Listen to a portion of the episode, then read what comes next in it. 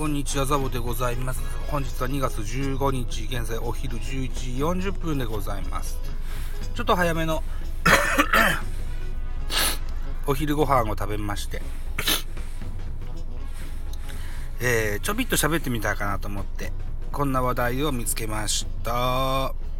初一軍の巨人育成や大分拓丸、巨人で改造されて変わった男。ソースはスポーツ報知でございます。初の一軍昇格を果たした巨人の育成や大分拓丸外野手24歳。岡本和真、岸田幸則、和樹和也と同級生でチームの次なる支配下登録が注目されておりますよと。2019年限りで楽天を自由契約となり、巨人に育成契約で入団。昨年は2軍でレギュラーを張り、イースタンリーグで5位の3割1分3厘、ホームラン8本と、いずれもプロ6年目で自身キャリアハイの成績を残した。楽天の時はバッティングフォームとかいじられたことがなく、そのままや、そのままでやってくれと言われて、えー、それが巨人に来てからこうした方がいい、ああした方がいいと結構言ってもらえたんですと。本人の言葉ですね。フォーム改造に着手したのが安倍晋之助二軍監督と村田修一現一軍野手総合コーチ。当時は二軍野手総合コーチの2人と。一つ目のポイントはタイミングを意識すること。安倍監督からタイミングタイミングとずっと言われて、えー、タイミングを早めに取るイメージを持ってからボールもすごく見やすくなってボールを捉えやすくなった。コンタクト率も長打率も上がった気がします。あと、そしてもう一つは、悪い癖の修正。バットのヘッドが下がってしまう癖があって、安倍さんと村田さんに結構しつこく言っていただいて、それを修正するために毎日打撃練習のトスバッティングで意識して今も継続しているんですと。それがだんだん試合でいい結果として出てきたのかなと思ってますといったところです。結果が出たこともあるが、八百板にとっては安倍監督、村田コーチが声掛けしてくれたことは何より嬉しかったようだ。共同作業じゃないですけど、バッティングフォームを一緒に作り上げてきた感じは初めてなんです。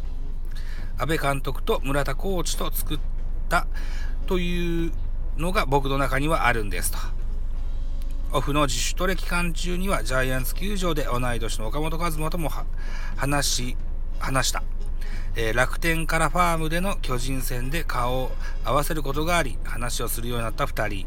あいつはあんまりよく考え、何考えてるかわからないんですけど、すごい野球に対して紳士というか、そういう姿勢は僕も見習うべき。ただゾーンじゃないですけど、彼だけの空間というのがあって話しかけづらいという時があります。巨人の4番の風格を肌で感じ、さらに思いは強くなった。同い年のみんなで一緒に試合に出たいですねと、えー、アピールするべきところは打撃。さらに、えー、その俊足を生かして出塁したらどんどん走っていきたいという。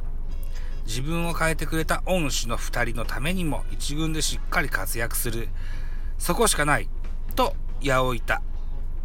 まずは009 3桁の背番号を変えてみせると。いった記事ございますはいえー、っと昨年ねえー、っとなんだ何トライアウトでねえー、ジャイアンツが見初めましてね、育成契約として、えー、獲得いたしました。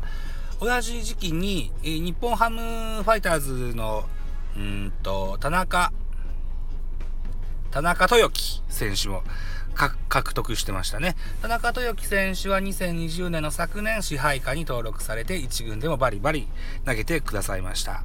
えー、1年のスパンを置いて、えー、八百板選手支配下登録へのカウントダウンと言えると思いますよ。うん。えっ、ー、と、キャンプでも大いにアピールをしております。左打ちの外野手になりますね。うん。さあ、顔もイケメンですわ。ね。うん。えっ、ー、と、打率が3割1分、ホームラン8本。ね、だえー、2軍、昨年2020年のイースタンの成績、ね、語りましたけれどもね。うん。そうそう、こうやって少しずつステップアップしていってね、えー、一軍に貢献していただけたら、えー、恩師に当たる、村田さんも一軍コーチになってます。安倍晋之助二軍監督もそう遠くないうちに一軍に招聘される未来が来ると思います。ね。そんな中でね、えー、八百板選手が戦力として活躍することを当然2人も期待して待っているんじゃないかななんていうふうに思ってたりしますといったところで本日の斜め読み、えー、ソースはスポーツ報知でございました。ご清聴ありがとうございました。